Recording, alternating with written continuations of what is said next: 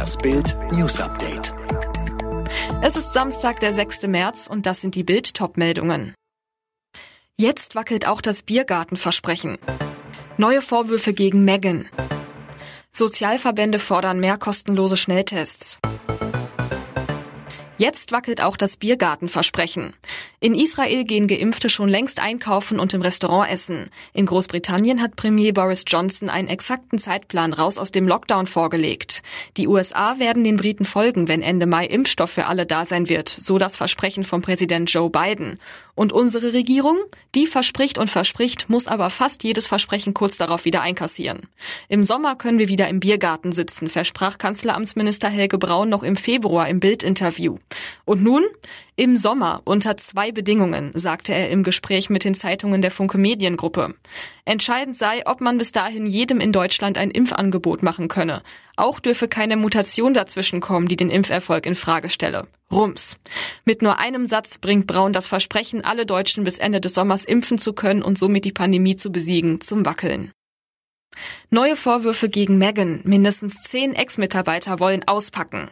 Der Palast streut offenbar weiter Geschichten über Herzogin Meghan, um sie vor der Ausstrahlung des Interviews mit Oprah Winfrey zu diskreditieren. Worum geht es konkret? Mobbing. Zunächst wurde durchgesteckt, wie sich Meghan im Palast daneben benommen haben soll. Angeblich hätten sich gleich zehn Palastmitarbeiter mit Mobbingvorwürfen gemeldet. Meghan soll sie angeschrien haben. Eine Untersuchung wird laut Daily Mail bis nächstes Jahr gehen. Dievengehabe.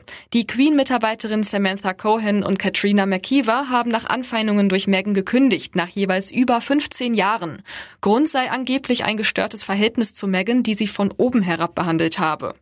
Klamotten abgezockt. Meghan soll sauer gewesen sein, als der Palast sie zwang, luxuriöse Designerkleider zurückzugeben, die sie von den Labels geschenkt bekam, und forderte diese zurück. Die kostenlosen Corona-Schnelltests sorgen weiter für Kritik. Der Sozialverband VDK findet, ein Test pro Woche und Bürger ist zu wenig. Extra Tests könnten sich nicht alle leisten, so VDK-Präsidentin Bentele in der neuen Osnabrücker Zeitung. Sie befürchtet dadurch eine Spaltung der Gesellschaft. In Sydney haben mehr als 1000 Menschen ganz ohne Corona-Sorgen Gay Pride gefeiert.